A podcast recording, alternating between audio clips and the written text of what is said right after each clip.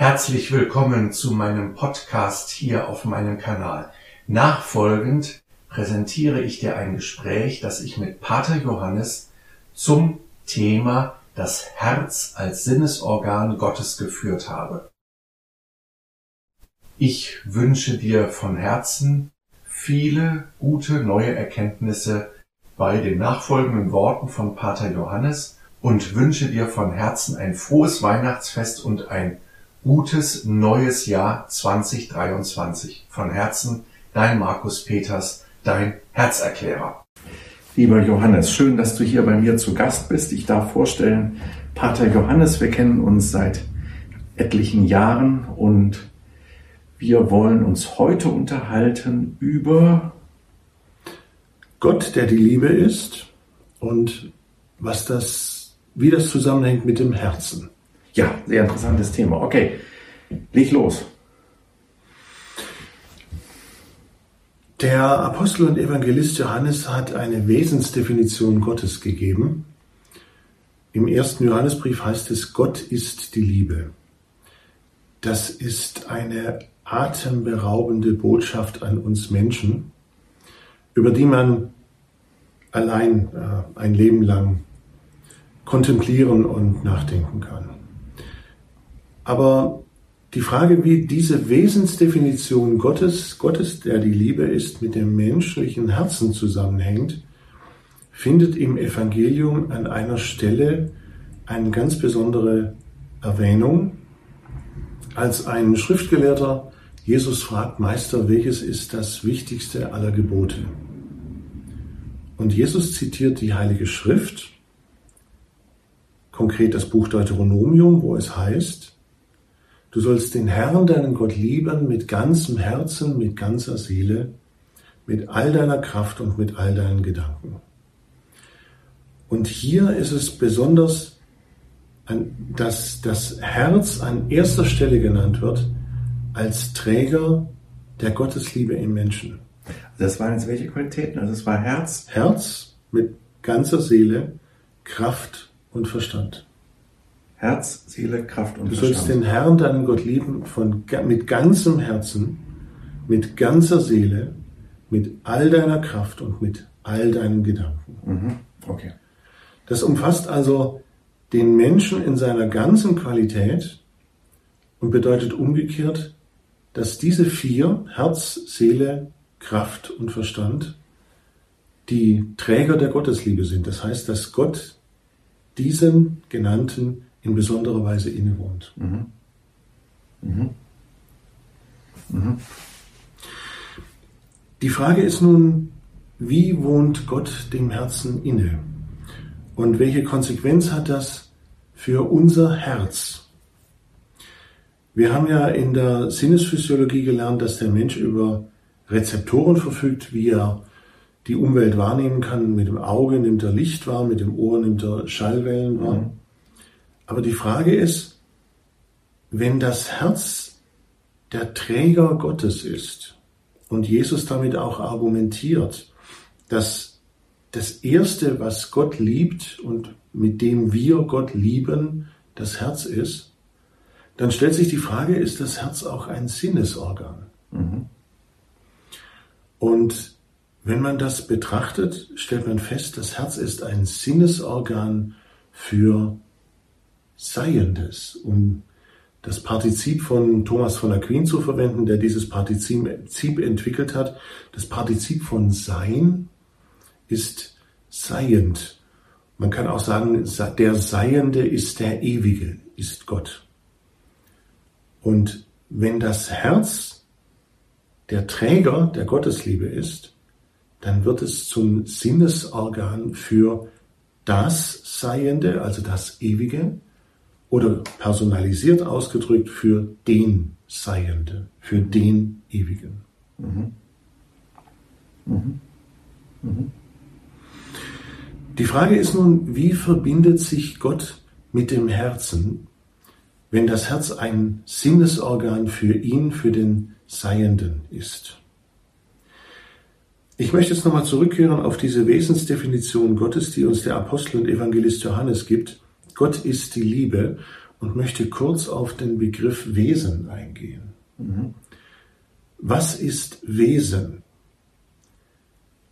Die Frage lässt sich ganz leicht beantworten, wenn wir schauen, was wesentlich und was unwesentlich an einer Sache ist. Dann stellen wir fest, dass das Wesen das Unveränderliche ist. Ein Beispiel, ein ganz einfaches Beispiel. Ein Ball. Es ist unwesentlich für den Ball, ob er rot, grün, blau, mhm. aus Plastik oder aus Leder ist. Ja. Aber es ist wesentlich, das heißt unveränderbar an ihm, dass er rund und eine Kugel ist. Ja. Wenn man dieses Wesentliche an ihm ändert, dann hat man ein Prisma oder einen Quader, aber keinen Ball mehr. Mhm. Das heißt, das Wesen einer Sache ist unveränderlich. Und wenn uns der Apostel und Evangelist Johannes sagt, Gott ist die Liebe, dann gibt er uns eine Wesensdefinition von Gott, der die Liebe ist. Das heißt, an Gott ist die Liebe unveränderlich. Mit anderen Worten ausgedrückt, Gott kann gar nichts anderes als lieben. Mhm. Und wenn irgendetwas anderes geschieht als Liebe, dann ist das nicht in und aus Gott. Der Apostel und Evangelist Johannes stellt das in seinem Brief auch klar. Gott ist Licht und keine Finsternis ist in ihm. Wenn es also Finsternis gibt in dieser Welt, und die ist zweifellos vorhanden, dann ist die nicht aus Gott. Gott ist die Liebe und nichts, was nicht Liebe ist, ist in ihm. Das ist sein Wesen. Mhm. Und dieses Wesen ist personal. Das heißt, er ist eine Person, ein konkretes Du für den Menschen und sucht auch im Menschen ein konkretes Du. Der Mensch ist für Gott, der die Liebe ist und der den Menschen liebt, also kein Gegenstand, sondern eine Person. Und die Liebe, mit der Gott den Menschen liebt und, wichtig, mit der Gott vom Menschen auch geliebt werden will, ist immer Personal. Das ist also nicht das Verhältnis von Gott zu einer Sache, sondern von Gott zu einer Person. Und von uns auch auf Gott hin ebenfalls persönlich, personal, bei uns gerichtet zu Gott durch Christus Jesus. Gott entwickelt also zum Menschen eine personale Liebe und diese personale Liebe wohnt besonders dem Herzen des Menschen inne. Er wohnt nicht nur dem Herzen inne, wenn er sagt, du sollst den Herrn, deinen Gott lieben mit ganzem Herzen, mit ganzer Seele, mit all deiner Kraft und mit all deinen Gedanken. Er wohnt also auch in den Gedanken, auch im Verstand, aber er wohnt zuallererst im Herzen. Wenn wir nun die Gottesträger, die wir gerade aufgezählt haben, nehmen, dann steht an erster Stelle das Herz als Träger der seienden Gottesbeziehung. Mhm. Das Herz nimmt Gott als den Ewigen wahr und der Verstand, die Kraft, der Gedanke, der ja auch als Träger Gottes genannt wird, nimmt ihn als in der Zeit Handelnden wahr. Das heißt, in der Zeit okay ist er auch nach dem Ursache-Wirkungsprinzip tätig. Wenn wir Gott in der Zeit erfahren, erfahren wir ihn anders, nämlich auch sich selbst entwickelnd, als wenn wir ihn mit dem Herzen wahrnehmen, wo wir ihn seiend wahrnehmen. Der Seiende kennt keine Entwicklung. Und so haben wir also Sinnesorgane im Menschen, Träger der Gottesliebe, die ihn sowohl seiend, unveränderlich, als der göttlich Ewige wahrnehmen und auch als mit den Gedanken, als sich entwickelnd, fortlaufend, mitgehend mit dem Menschen durch die Zeit und damit ist er heute anders als morgen und übermorgen anders als morgen, weil er mit dem Menschen durch die Zeit geht und sich entwickelt. Spannend. ja, das ist ja großartig. Vielen Dank. Okay. Was mich sehr beschäftigt hat in der Theologie, das ist, ähm, dass in der aufgeklärten Wissenschaft, wir sind ja beide Mediziner, wir kennen ja auch die Naturwissenschaften und wissen, In der Naturwissenschaft wird dieser Aspekt des Seienden ausgeklammert. Mhm. Dieser reine Positivismus in der Naturwissenschaft ist ein immanenter Widerspruch, der Anspruch auf Universalität erhebt. Das ist etwas, was ich nie verstanden habe. Mhm. Mhm. Wie kann man das Seiende oder konkret personal ausgedrückt den Seienden aus der, aus der Wissenschaft heraus destillieren, ihn einfach aus der Wissenschaft verbannen und sagen, wir lassen nur zu, was in der Zeit geschieht und wie es in der Zeit geschieht. Das heißt Ursache-Wirkungsprinzip, was in der, im Labor verifizierbar und falsifizierbar ist. Und etwas anderes, also den Seienden, den Zeitlosen, lassen wir gar nicht zu. Das heißt, es ist eine Beschränkung, gleichzeitig aber erhebt diese beschränkte Wissenschaft einen Anspruch auf Universalität. Das ist ein immanenter ja. Widerspruch, weil ein Teil niemals das Ganze sein kann. Mhm. Darf ich da kurz einhaken? Ja. Ähm, das finde ich insofern sehr interessant, weil ja ähm, das, was ich ja immer wieder vertrete, ist der Punkt, dass in der Vergangenheit, also historischen Vergangenheit, dass dort das Verstandesdenken uns geprägt hat. Das wäre ja der vierte Schritt, mhm. das Denken. Und dass das, was jetzt kommen wird in der nächsten Zukunft, dass das eben die Transformation hin zum Herzbewusstsein ist. Und dass damit gleichzeitig auch ein Ende der Naturwissenschaften, so wie sie war, ähm, damit auch einhergehen wird. Das heißt nicht, dass sie, ähm, äh, dass sie falsch ist, aber dass sie sozusagen ergänzt werden wird durch eine andere Sicht der Dinge, nämlich sozusagen vom Herzen auch drauf zu gucken eine größere, weitere Sicht Genau, ja, ja, genau. Die also, und, und zwar, wenn ich eine Sache noch sagen darf, das Herz, wie wir ja aus den Forschungen vom Hartmut-Institut wissen und so weiter, lebt ja in einer Sphäre jenseits von Raum und Zeit. Mhm. Und wenn wir jenseits von Raum und Zeit das ganz konkret uns dahin bewegen, sei es jetzt in der meditativen Erfahrung oder im Gebet oder äh, durch Denken, dann sind wir natürlich auch hier im Seienden. Also würde ich mal so sagen, in, ja, meiner, ja. in meiner Auffassung. Ähm, da fallen mir zwei Dinge dazu ein. Erstens mal, ähm, gerade jetzt in dieser Zeit wird die Wissenschaft, wie du sagst, damit konfrontiert, dass sie ihre Horizonte einfach weiten muss. Ja. Ich sage nur das Wort Quantenverschränkung. Mhm. Quantenverschränkung ist ein Phänomen, das nicht zu leugnen ist. Und trotzdem ist es nach dem Ursache-Wirkungsprinzip nicht auflösbar. Mhm. Das heißt, es sind in dieser Zeit, in, in unserer Naturwissenschaft, wir brechen jetzt neue Strukturen auf, wo die Wissenschaft selber damit konfrontiert wird, ihre Selbstbeschränkung auf das Verifizierbare und Falsifizierbare im Labor ist unzulänglich und seien des, also Quantenverschränkungen, ist zeitlose, sind zeitlose Ereignisse, Seiendes bricht in die Naturwissenschaft ein. Und wie du sagst, das wird, das muss eine Wissenschaft, die den Anspruch an, an sich erhebt, Wahrheit zu verkünden, muss da ihre Horizonte weiten. Mhm. Dieser Positivismus, der jede Metaphysik ausschließt, ist in der Naturwissenschaft in Zukunft so nicht haltbar. Mhm.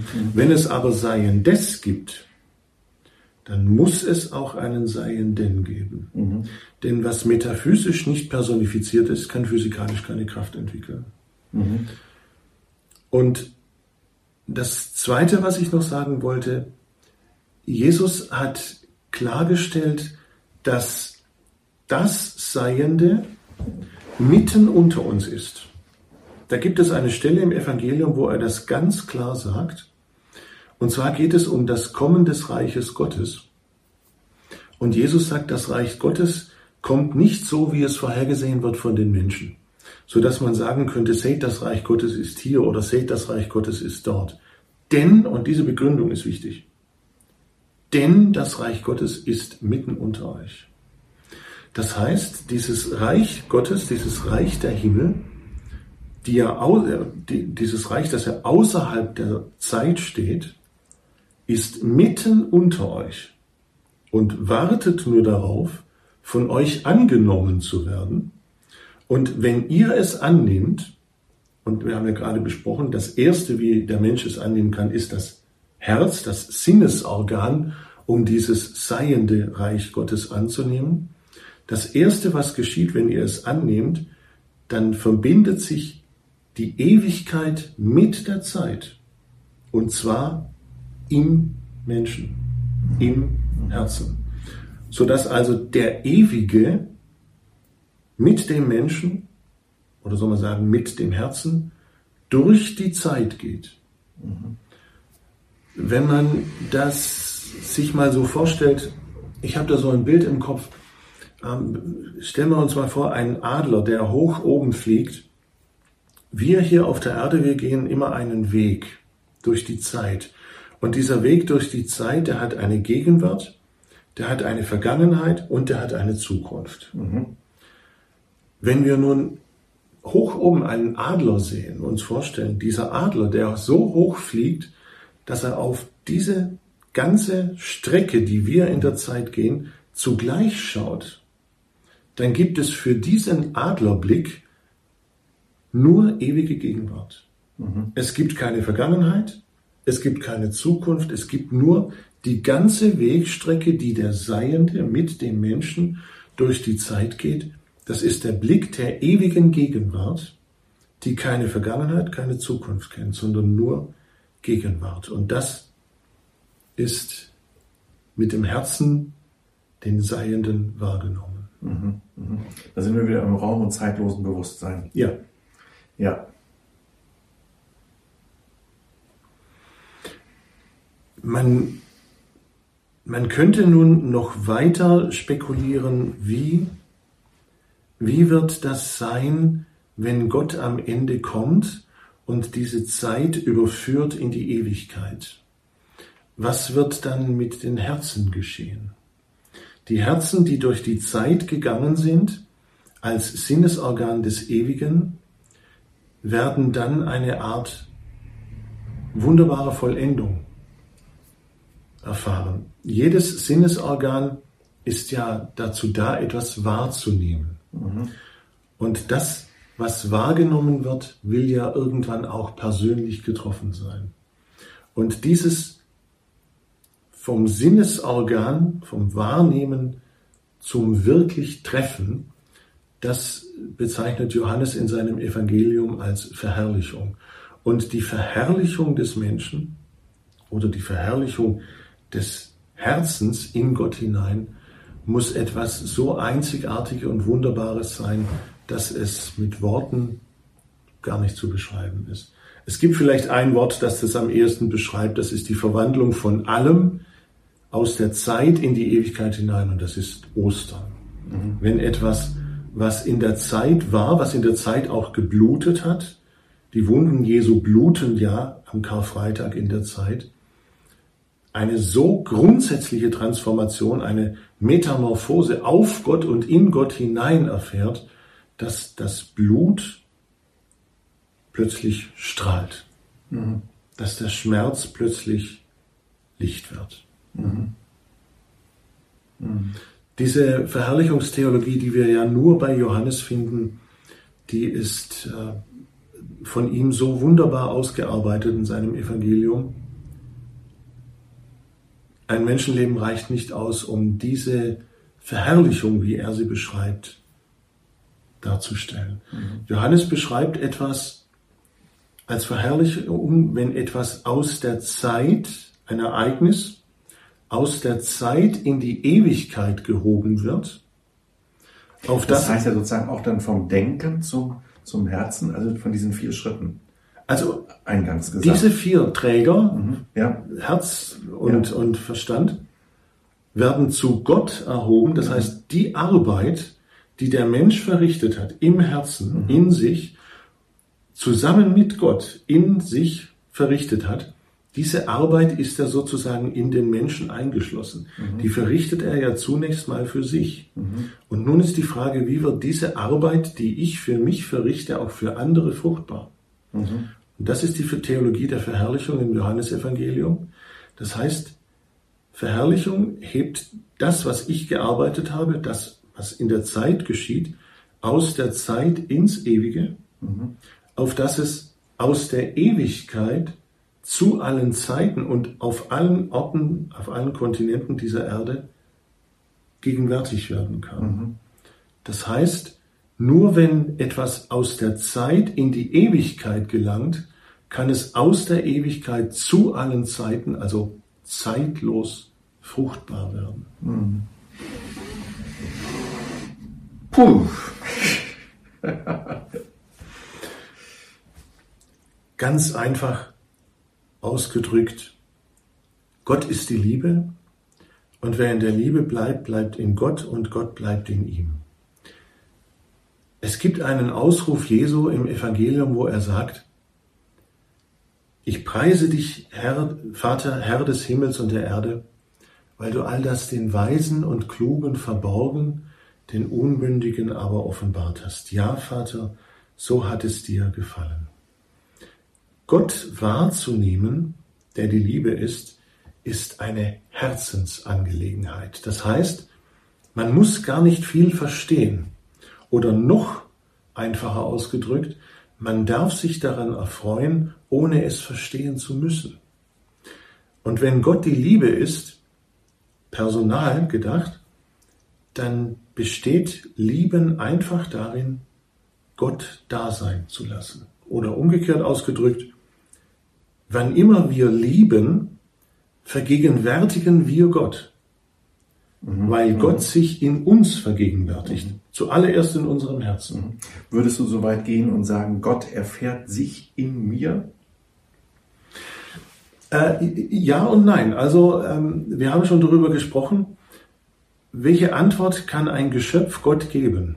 Das muss eine adäquate Antwort sein.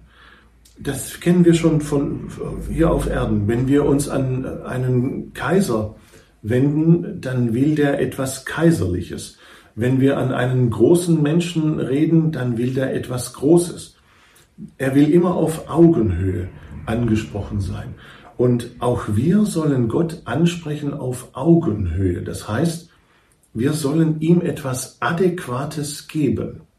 Und nun ist die Frage, was könnte das Geschöpf dem Schöpfer Adäquates geben?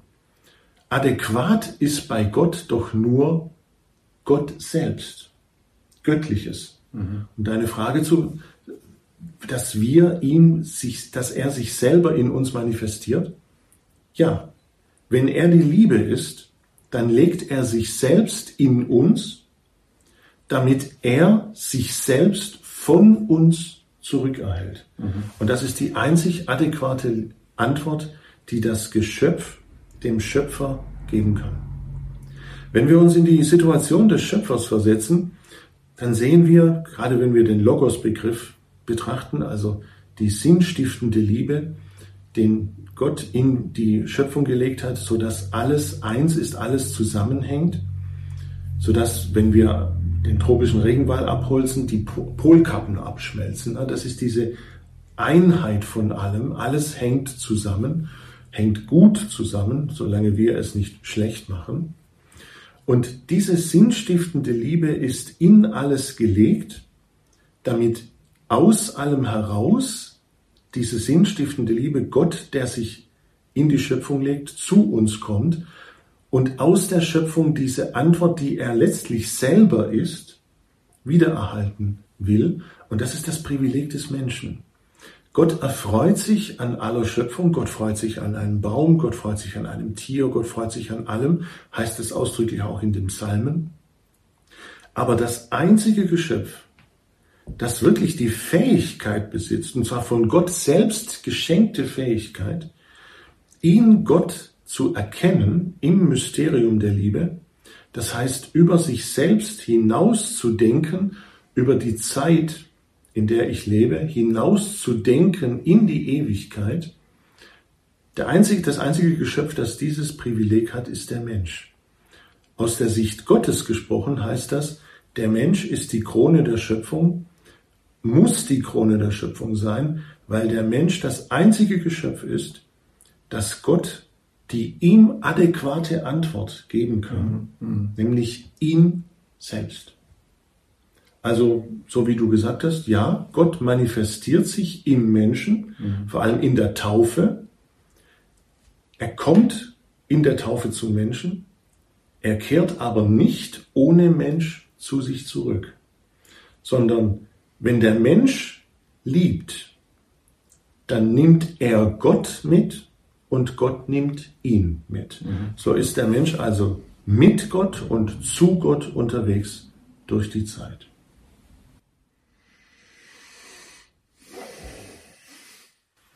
Vielen Dank für diese Betrachtung. Ja, ich habe zu danken.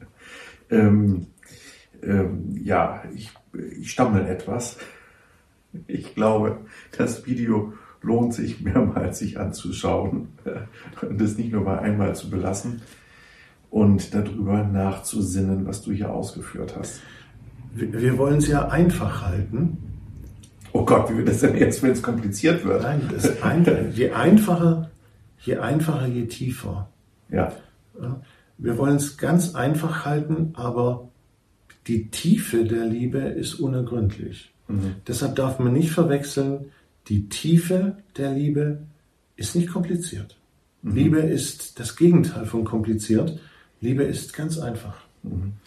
Denn wäre Liebe eine kognitive, eine Verstandesangelegenheit, dann wären die Intellektuellen bevorteilt. Da Liebe mhm. aber Herzensangelegenheit ist, mhm. ist niemand bevorzugt und keiner benachteiligt. Die Herzen sind alle gleich. Das war ein schönes Schlusswort. Gerne. Ich danke dir. Gerne.